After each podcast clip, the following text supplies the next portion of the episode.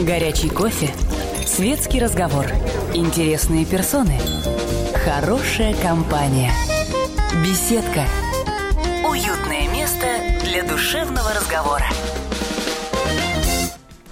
Позвонить в беседку «Комсомольской правды» вы, как обычно, можете по телефону прямого эфира 8 800 200 ровно 9702. На ваши вопросы сегодня отвечает историк Дмитрий Зыкин, а в ожидании вопросов мы будем обсуждать военные события, случившиеся 5 декабря. Правда, не начало контрнаступления под Москвой. Кстати, один из очень немногих боевых эпизодов, удостоенных э, Оскара за документальный фильм. Американцы дали в 1942 году Оскар документальному фильму «Разгром немцев под Москвой».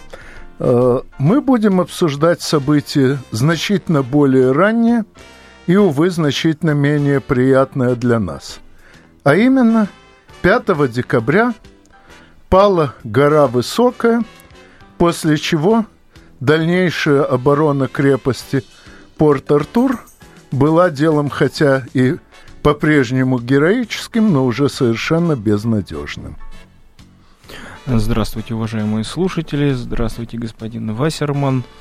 Хотелось бы действительно, отталкиваясь от этой даты, поговорить о более масштабном событии. Это вот сама оборона Порт-Артура. И если о героической части этой обороны, ну, практически всем известно, и пусть даже, может быть, без деталей, но уж то, что однозначно это положительное событие, это вошло в нашу историографию, то концовка обороны, к сожалению, вошло в нашу, опять же, общественную, ну, скажем так, общественное понимание, в общественную такую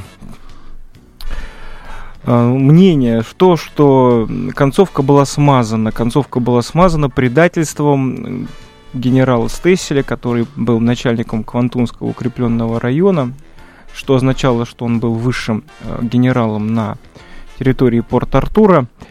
И вот это предательство оказалось той ложкой дегтя в большую бочку меда. Вот с этим клеймом, в общем, оборона Порт-Артура и вошла э, в нашу историю. То есть геройство, омраченное предательством. Ну, вот как раз на этом я и хотел бы сконцентрировать нашу передачу, если мне позволит господин ведущий. Ну, естественно. Я только уточню, что в Квантунский укрепленный район первоначально входил не только Порт-Артур, а весь Квантунский полуостров, на котором была э, торговая гавань, э, ставшая э, в русской версии портом Дальний. Э, сейчас она, если не ошибаюсь, Далянь-Вань. Э, и, в принципе, укреплению подлежал весь полуостров. Более того, военно-морская база Порт-Артур предназначалась в первую очередь для предотвращения высадки десантов противника на Квантунском полуострове. Ну, значит, э, обращаю внимание наших э, слушателей на, в общем, сначала известный факт. Вот э, широко в публицистике ходит такой тезис, что Порт-Артур был сдан до того, как он исчерпал все свои ресурсы. А, соответственно, город мог долго сопротивляться, а неожиданно для всего гарнизона в одиночку, ни с кем не посоветовавшись, и даже вопреки мнению военного совета, состоявшегося незадолго до падения, ну, где-то недели за две, 16 декабря по-старому, даже нет, даже не недели за две, даже раньше, вопреки военному совету, Стессель сдал Порт-Артур. Причем подчеркивается такая дихотомия. В Порт-Артуре находился героический генерал Кондратенко, который вел оборону, и пока он был жив, японцы ничего сделать с городом не могли. Но как только он погиб, Э, то партия предателей, вот так и пишут, партия предателей, причем такая странная формулировка встречается не только в публицистике, но достаточно даже и в академичных изданиях некоторых, некоторых историков. Партия предателей подняла голову и очень быстро свела оборону Порт-Артуру, в общем, на нет. Но мы начали э, с обсуждения горы Высокой. Что это такое? Это пункт возвышения около Порт-Артура, которое позволяло вести японцам, если бы они этот пункт захватили, эту гору, корректировку, корректировку артиллерийского огня. То есть захват этого возвышения означал то, что не, э, я уж говариваюсь, японцы э, могли топить корабли, которые находились в гавани Порт-Артура, и простреливать значительную часть города. Поэтому бои за гору Высокая была, были э, крупней, крупнейшим, одним из крупнейшим и ключевым событием. Вот начнем с того, что я сейчас буду приводить даты по старому стилю. 14 ноября сражение началось, 22 ноября закончилось. Начнем с того, что обороной Высокой командовал непосредственно полковник Третьяков, а вот курировал эту оборону лично Кондратенко. И именно при нем, при его жизни гора Высокая пала. Вот это очень важный момент. Э, если говорить о попытках контратаки, то опять же лично Кондратенко руководил э, ходом этой контратаки, назначил конкретного своего представителя, который непосредственно был в бою, а сам Кондратенко курировал контратаку. И контратака не удалась, о чем сам Кондратенко и э, докладывал Стесселю. То есть ключевой пункт обороны Порт-Артура, я хочу зафиксировать этот момент, был сдан не Стесселем, а Кондратенко. И уже этот факт заставляет несколько иначе посмотреть на события. Потом, впоследствии, один из участников обороны, Дудоров, сказал, что ну, увидев падение горы э, высокое, Кондратенко сказал, это начало конца. То есть это фраза самого героя обороны, человека, человека, которого никто никогда не обвинит в предательстве. Ну, а, э, я скажу, что, на мой взгляд, предательство вообще слишком часто выдвигают объяснением тех военных событий, где все, к сожалению, объясняется куда более прозаическими причинами. Но об этих причинах мы с вами поговорим уже после очередного выпуска новостей, так что, надеюсь, вы не переключитесь. Беседка. Беседка. Уютное место для душевного разговора. Историю пишут победители. Они же ее и фальсифицируют. Я Николай Сванидзе. Я расскажу вам, как все происходило на самом деле. Я выбрал самые яркие и важные исторические события года, а также вроде бы незаметные, но значимые факты, которые оказали влияние на ход истории. Один год из жизни России глазами ее жителей. Документальный сериал «Исторические хроники» с Николаем Сванидзе – Слушайте на радио «Комсомольская правда». Горячий кофе, светский разговор, интересные персоны, хорошая компания, беседка, уютное место для душевного разговора. Позвонить в беседку вы можете по телефону прямого эфира 8 800 200 ровно 9702 Сегодня на ваши вопросы отвечает историк Дмитрий Зыкин. Ну а в ожидании вопросов мы обсуждаем оборону Порт-Артура и, к сожалению, причины того, что оборона эта кончилась неудачно. Ну, как сказать, э, почему неудачно?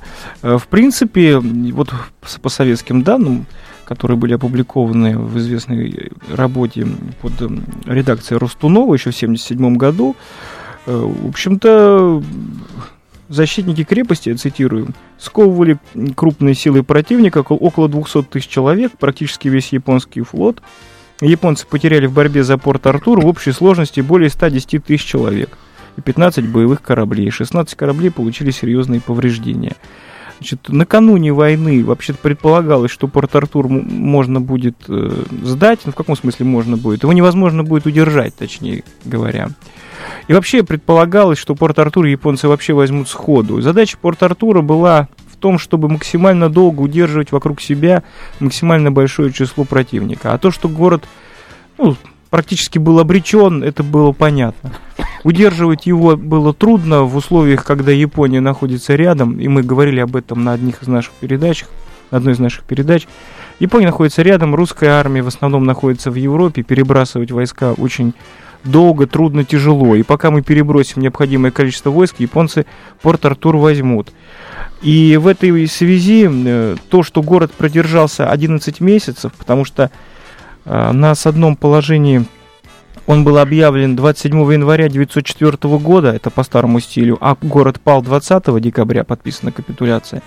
А 23 декабря 1904 года только были выведены окончательно русские войска оттуда, то город продержался очень долго. И вот э, я могу... Но, угу. Должен заметить, что все-таки осадное положение объявили, когда противник, по сути, еще оставался на японских островах, когда высадка сухопутных войск только-только начиналась в Корее. Но прежде чем продолжить, ответим на вопрос. Юрий, здравствуйте. Добрый вечер, уважаемый Анатолий Александрович и ваш собеседник.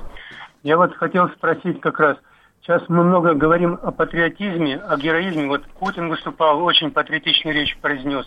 Вот я хотел спросить, вот у нас, мы говорим о патриотизме, у нас сидит Самый лучший патриот – это полковник Квачков, который не давал американским спецслужбам сунуть нос в наши дела. И вот его Чубайс посадил.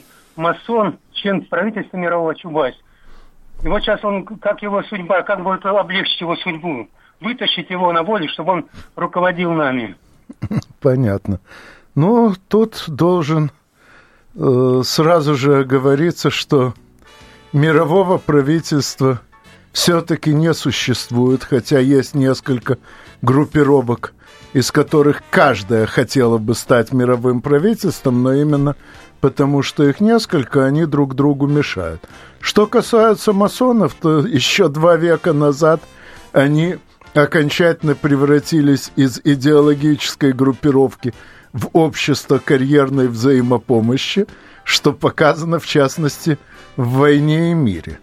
Э, но что же касается Квачкова и Чубайса, то э, изменение общественного положения того и другого может, на мой взгляд, стать лишь следствием значительно более глубоких перемен в обществе, хотя, в свою очередь, послужит инструментом продвижения этих перемен дальше. Но в любом случае начать с этих изменений положения Квачкова и Чубайса, по-видимому, не получится. Этим можно будет скорее закончить какой-то этап нашей истории. Продолжаем разговор насчет вот того, что он был город объявлен на одном положении, еще когда японцы были на своих японских островах. Это не совсем так. Дело в том, что японцы почти сразу начали бомбардировку города своими кораблями. Так что еще до высадки город оказался под угрозой до высадки японского десанта. Но я тогда дам слово участнику обороны Лилье, это инженер, и он написал в своем дневнике. Мог, это был 1 декабря, то есть до сдачи города остается 19 дней. Мог ли кто-нибудь из оставшихся в живых защитников порта Артура 10 месяцев назад подумать, что осада затянется так долго? То есть люди, которые находились там, вот вопреки вот широкому мнению, будто, будто бы город уже был абсолютно, ну, скажем так, потрясен сдачей, никто не ожидал сдачу. Да нет, знали, ожидали и, наоборот, удивлялись, что так долго удалось продержаться. Ну, тот же Лилье, 25 ноября – это вот непосредственно почти сразу после события, которое мы обсуждаем, это падение горы Высокой. Он дает такую характеристику ситуации в крепости. Многие офицеры вполне осознают всю отчаянность и безотрадность нашего положения.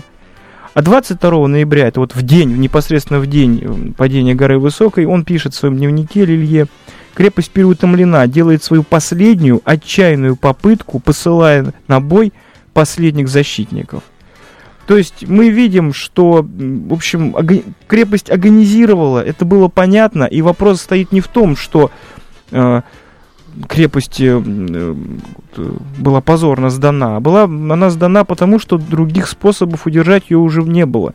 Но это, к сожалению, э, к сожалению, не, далеко не всеми осознается. К сожалению, до сих пор над э, историографией давлеет сам факт суда над Стеселем, который Э, признал его виновным именно вот в том, что я говорю, в сдаче крепости э, раньше срока. За это его приговорили к смертной казни. Э, и за это потом э, его клеймили позором до самой смерти, потому что он все-таки не был расстрелян, он был помилован царем.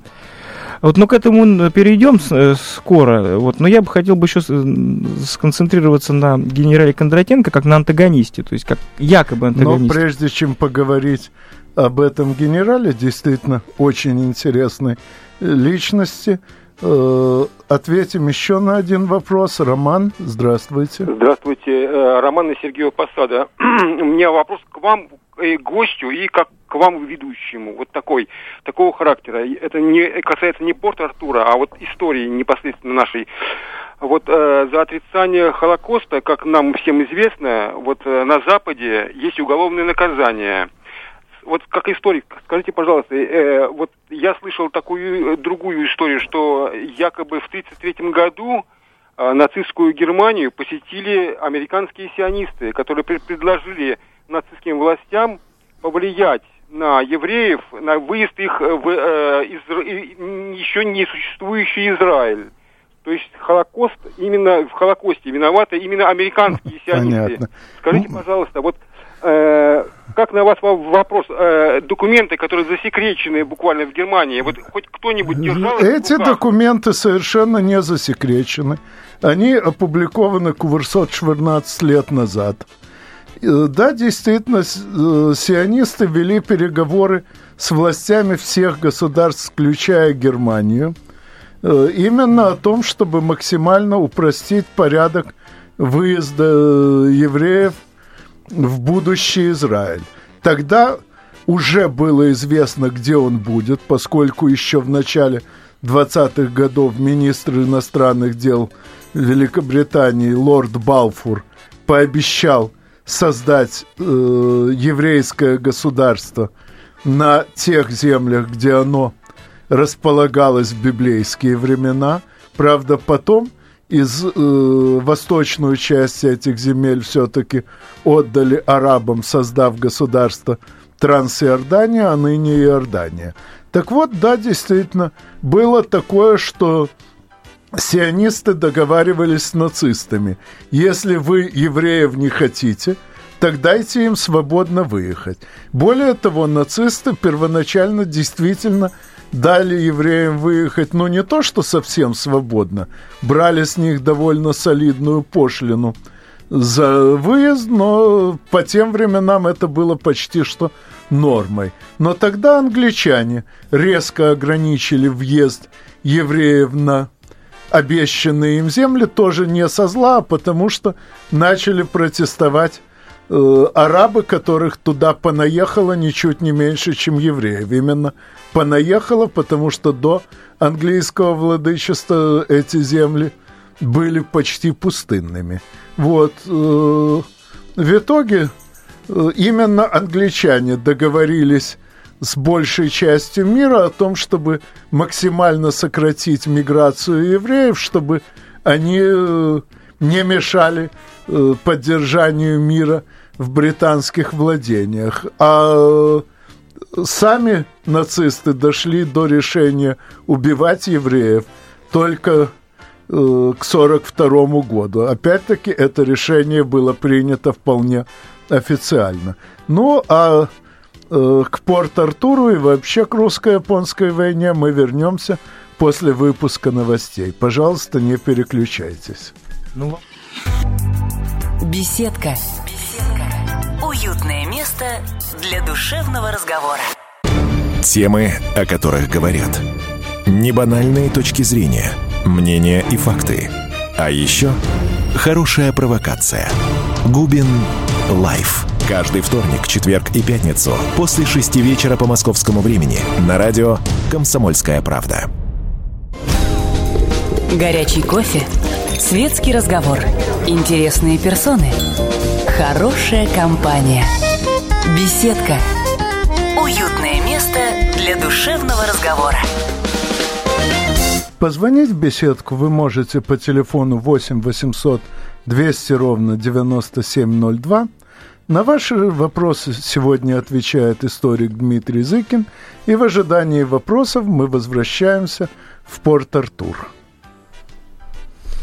Продолжаем наш разговор на тему того, э, мог ли город держаться.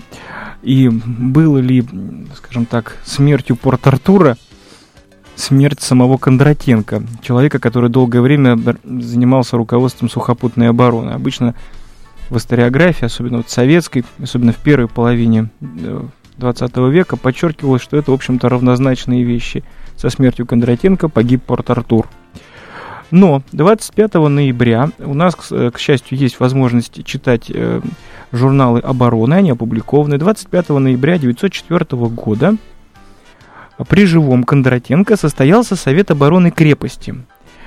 И на нем э, было такое принято решение. Пределом обороны считать 1 января 1905 года.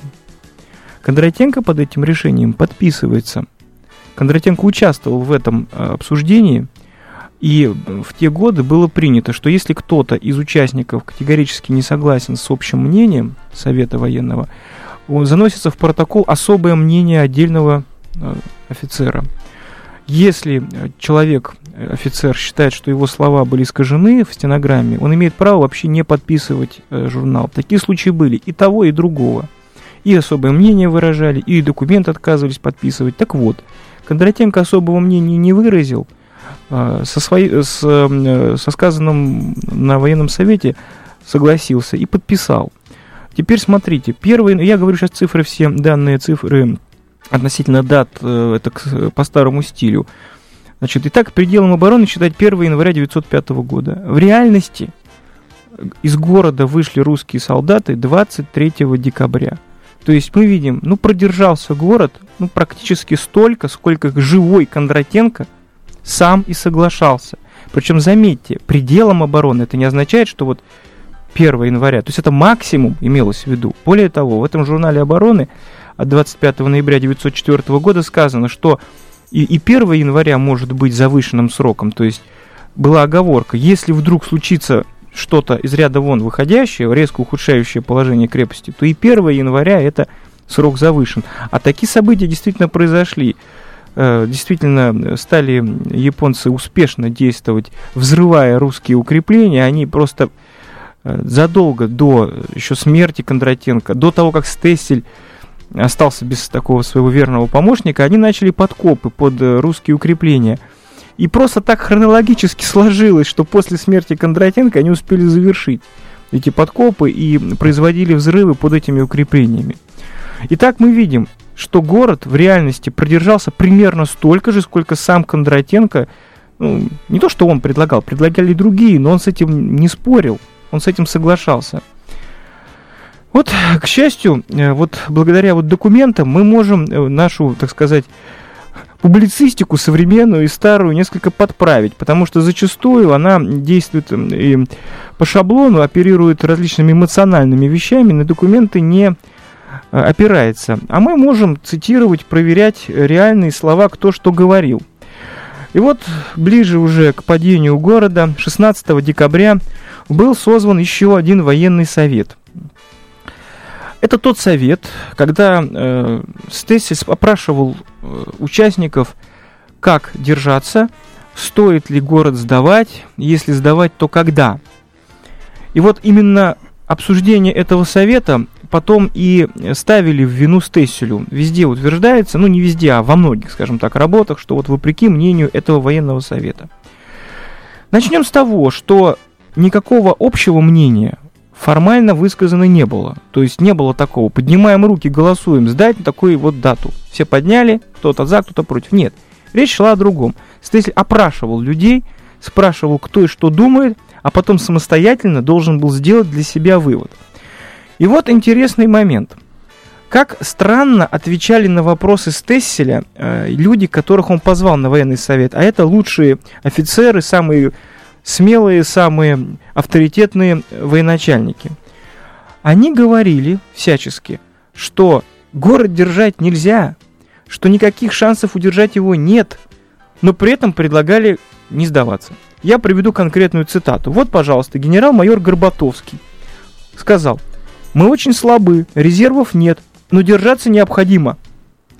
Но возникает вопрос, а как необходимо-то? Ведь его позвали на совет сказать, как держаться – Дальше. Подполковник Дмитриевский. Обороняться можно, но сколько времени неизвестно, а зависит от японцев. Средств для отбития штурмов у нас почти нет. Возникает опять вопрос, ну что значит можно обороняться, но зависит от японцев? Если это от японцев зависит, как вы собираетесь обороняться? Ну, должен сказать, что кое-какие средства обороны Перейдем к этому, действительно конечно. возникали на ходу.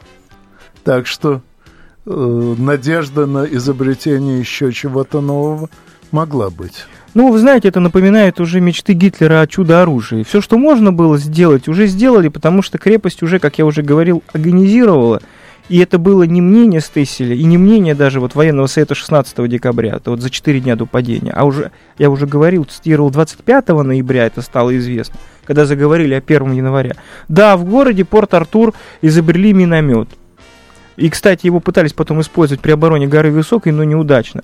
В городе Порт-Артур э, успешно и быстрыми темпами достаточно строили подводную лодку свою собственную. Причем не просто подводную лодку, Первую в мире. подводный минный заградитель. Да, это первый в мире, да. Но и даже был назначен командир. Лодка называлась Порт Артурец. Командиром лодки был э, назван Дудоров. Я уже его цитировал. Но не успевали, никак не успевали. Была- Кстати, Мгм. ручные гранаты пережили там, можно сказать, второе, Второе рождение. рождение, Они да. к тому времени считались уже безнадежно устаревшим средством борьбы. И вот неожиданно оказалось, что ручные гранаты нового поколения очень эффективны. Генерал Фок предложил сделать специальные металлические щиты, чтобы в прорезь через щиты стреляли стрелки русские, и там, тем самым как бы новая жизнь старых идей, щитом закрываться. Пытались сделать все, что могли, но уже было трудно. Так вот, обратите внимание на интересные вот эти формулировки. Практически все участники так и говорили. Типа, воевать надо, но только нечем. Возникает вопрос, а в чем причина такой странной противоречивости? Вот э, для того, чтобы ответить на этот вопрос, я мысленно переношусь в 1812 год на Совет в Филях, на котором большинство участников Совета высказались э, за то, чтобы город Москву оборонять. Кутузов, вопреки мнению военного совета, как известно, Москву не оборонял.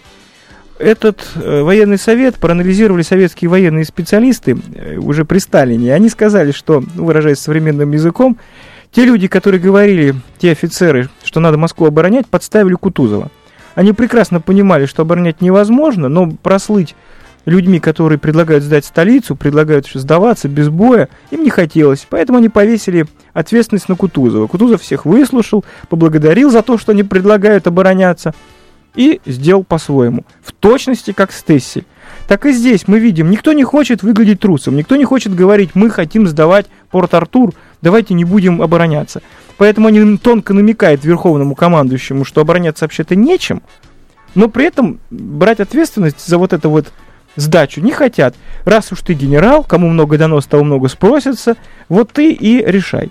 Однако, э, на материалах следствия, когда же э, город был сдан, из Тесселя поначалу очень восторженно воспринимали в России, очень ему устраивали восторженные встречи, его очень уважали. Да и человек-то был достойный, участник русско-японской войны, храбрый э, офицер. У него были награды за храбрость. Он был ранен в голову. э, В самом Порт-Артуре командование не сдавал. Э, Этот человек участник э, не только русско-японской войны, но и, и русско-япон- э, русско-турецкой, как я говорил, но еще и похода в Китай. То есть никаких претензий к нему не было. Но общественность через некоторое время потребовала, что называется, крови. Начиналась революция, э, власть находилась под ударом критики, каждое лыко шло в строку, и была развязана кампания за то, чтобы вот прогнивший царизм, смотрите, сдает города, находите виновных, ну и был инициирован суд. На суде м, были м, опрошено значительное количество участников Порт-Артура. И вот что показал генерал-майор Ирман, участник обороны Порт-Артура, один, между прочим, из ключевых участников. За день до падения крепости на Западном фронте снарядов для орудий большого калибра не было вообще. А оборона была разделена на два э, фронта, западный и восточный. На Восточном фронте, это уже свидетельство генерал-лейтенанта Никитина, в среднем было по 10-12 снарядов на полевое орудие. Ну, а что из этого всего проистекает, мы с вами закончим обсуждать уже после выпуска новостей. Надеюсь, что вы не переключитесь, тем более, что новости тоже интересные. Беседка. Беседка. Уютное место для душевного разговора. Леонид Захаров любит путешествовать по всему миру. Он побывал во многих странах, и в каждом новом месте он обязательно пробует местную кухню. А потом в Москве отчаянно старается повторить лучший рецепт для своих домочадцев. Но вначале обязательно репетирует его с профессионалами высшего класса. Встречайте Леонида Захарова и лучшие кухни мира в программе «Отчаянный домохозяин». Каждую субботу в 9.05 по московскому времени на радио «Комсомольская правда». Горячий кофе, светский разговор, интересные персоны, хорошая компания, беседка, уютное место для душевного разговора. Позвонить в беседку «Комсомольской правды» вы все еще можете по телефону 8 800 200 ровно 9702. На ваши вопросы сегодня отвечает историк Дмитрий Зыкин и сразу же на очередной вопрос ответит. Геннадий, здравствуйте. Здравствуйте и вы. Я очень люблю двух корреспондентов, Делягина и Вассермана. Спасибо. А моя, моя юность прошла под вот андреевским флагом. Я с 36 года зачитывались книгами Порта Артур Степаном и Цусимой, но, но это были советские, конечно, писатели. Вот сейчас вот история настолько для меня интересная, вы рассказываете. Как мы спорили, как а было бы это было, или бы не было, если бы Петропавловск не, не подорвался, если бы Макаров не погиб. Там это стерегущий, варяг. У нас все в классе были мальчики, имели э, э, имена кораблей русских. Я был это, варяг занял кто-то, а я был крейсером Аскольдом. Там мне покорили пять троп этого крейсера. Крейсер очень... Он, он вырвался один из этого, из сражения. И, и вот, понимаете, вот вы уже сказали, что вот э, наш, мой любимый царь Николай II, он простил всех простил, даже за поражение генералов. Он даже не расстрелял, простил и Рожественского адмирала, который явно сдался, поднял белый флаг. Это не видано было в истории русского флота. И вот посмотрите, а вот мне вот как-то маленько стыдно за нашего президента, уж меня извините. Он назвал Николая II, моего любимого, кровавым. А сам он ВКонтакте все время, ВКонтакте все время с Потрошенко. Непонятно, как что-то то ли нужна нам Новороссия, то ли не нужна. По примеру Крыма вроде могли бы такое вот вернуть бы историческую справедливость. И вот я вопросик такой, но это уже не, не по теме, но это когда же все-таки Украина перестанет Донбасс бомбить, а мы Донбасс кормить? И когда Украина э, должна войну уже объявить, если мы там русские войска, и, и- и мы мож- могли бы Украине войну объявить, потому что у нас вся русская земля изрыта снаряд, украинскими снарядами в воронках. И, и те, и другие можем войну объявить. Понятно. Но почему ну, вот как? А мы только кормим, вот так помогаем, это, конечно, хорошо, но вот так вот. Ответьте, пожалуйста, можно, если... Ну, боюсь, что э, поскольку Украина и- изначально задумана полтора века назад как антирусский проект, то пока Украина существует, она будет так или иначе любыми доступными ей средствами пакостить русским. Так что надо выбирать. Либо остаются русские, либо остается Украина. Но такой выбор надо делать коллективно. Ни я, ни вы в одиночку его сделать не сможем. Я надеюсь, впрочем, что э, русское большинство граждан Украины, а по родному языку 5 шестых граждан Украины именно русские, э, сделает этот выбор разумным образом. Ну а сейчас мы возвращаемся в дела прошлые в Порт-Артур. Да, возвращаемся в Порт-Артур. И ну, остается, к сожалению, нем- немного времени. Приходится основные цифры сказать. В общем, я уже озна- ознакомил наших слушателей с количеством снарядов, которых практически не было. Хотя по военной ведомости указано, что снарядов было довольно много, но речь идет не о снарядах крупных калибров, а, во-первых, о морских снарядах и ну, к морским орудиям. И э, к мелким калибрам, а на журналах Совета обороны, которых я прочитал, офицеры отмечали, что для отбития штурмов нужны именно снаряды больших калибров. Вот их-то практически не было. Возникает вопрос, а сколько было тогда людей под, штык, э, ну, под ружьем, со штыками?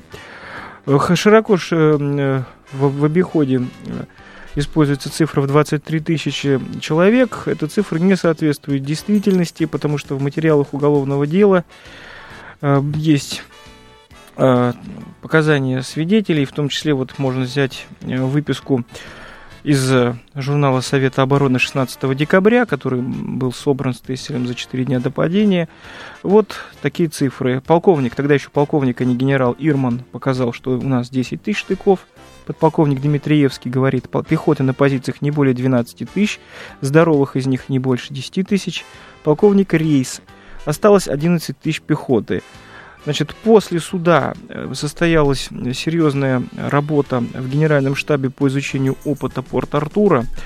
Этот э, труд был нужен не для того, чтобы кого-то опровергнуть или кого-то обвинить, или наоборот оправдать, а в том, чтобы просто извлечь уроки для самой русской армии. Там указано, что на позициях находилось 20 декабря, то есть накануне сдачи, 11,5 тысяч человек. Из них более половины больны цингой. Часто говорят, что была еще возможность держаться, потому что были продукты питания в городе. В общем, было чем держаться, было чем кормить людей.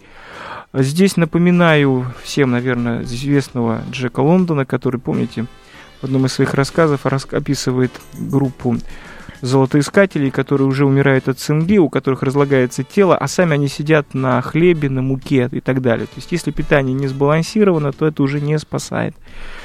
Впрочем, не так было много, а, как я уже говорил, почти все а, участники обороны э, вот, э, Порт-Артура болели цингой.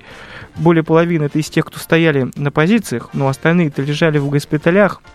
И заведовавший медицинской частью Рябинин, врач, показал именно на следствии, что в ноябре и декабре почти все нижние цены, чины болели цингой. Так, Дру... ну, угу. в общем, я думаю, понятно, что осажденная крепость, лишенная снабжения извне, рано или поздно падет. Так что лучше перейдем к ответу на очередной вопрос. Э, Олег, здравствуйте. Здравствуйте. У меня дочка несколько лет назад была как раз в Порт-Артуре. К сожалению, это очень закрытый город сейчас, там фотографировать запрещено, и они фотоаппараты вообще из машин не доставали. Вот, в частности, они там э, возложили цветы на русское кладбище. У меня такой вопрос, участвует ли кто-нибудь у нас в поддержании вот этих вот кладбищ? Да, есть, есть такая штука. Да, э, э, вот организации или, есть или такое, там, да. государство, и вот за чей счет они Насколько мне известно, сначала за этими кладбищами следили китайцы, а теперь уже и наше государство подключилось. Я, честно говоря, не могу сказать, какое конкретное заведение э, конкурирует этот вопрос, но я слышал, по крайней мере, такое, что сейчас эти кладбища уже под присмотром, под государственным российским. Ну, я думаю, скорее всего, в этом деле должно как-то участвовать российское военно-историческое общество. И, пользуясь случаем, напомнить этому обществу о том, что захоронение русско-японской войны есть не только в Порт-Артуре. Ну, а возвращаясь э, к крепости, э, должен сказать, что как бы мы ни относились к э, талантам или не талантам отдельных ее командиров, общее положение крепости было фактически предопределено самим фактом ее блокады из суши и с моря, и падение можно было, возможно, еще ненадолго отсрочить, но никак нельзя предотвратить. И э, винить в этом надо скорее уже не командование крепости, а, например, э, тех в русском правительстве, кто сэкономил на системе укреплений и Порт-Артура, и всего полуострова, тех, кто не выделил вовремя ассигнований на строительство судоремонтного завода, из-за чего значительная часть флота была вынуждена возвращаться аж на Балтику для ремонта. Словом, есть действительно кого винить, но среди тех, кого действительно следует винить, на мой взгляд, нет практически никого из тех, кто был в крепости, в том числе и генерал Стессель, не заслуживает таких резких слов, какие с тех пор о нем накопились. Я хотел бы сказать одну вещь. Э, э, генерал Стессель получил от японцев э, сообщение, что если город японцы возьмут сходу, они устроят резню. А там находилось, кроме военных, огромное количество гражданских лиц, которые уже запаслись ядом. Ну, чтобы отравиться. И он их спас, сделав капитуляцию. Беседка. Все. Беседка. Успели, да? Уютное место для душевного разговора. Полная картина происходящего у вас в кармане. Установите на свой смартфон приложение «Радио Комсомольская правда». Слушайте в любой точке мира. Актуальные новости, эксклюзивные интервью, профессиональные комментарии.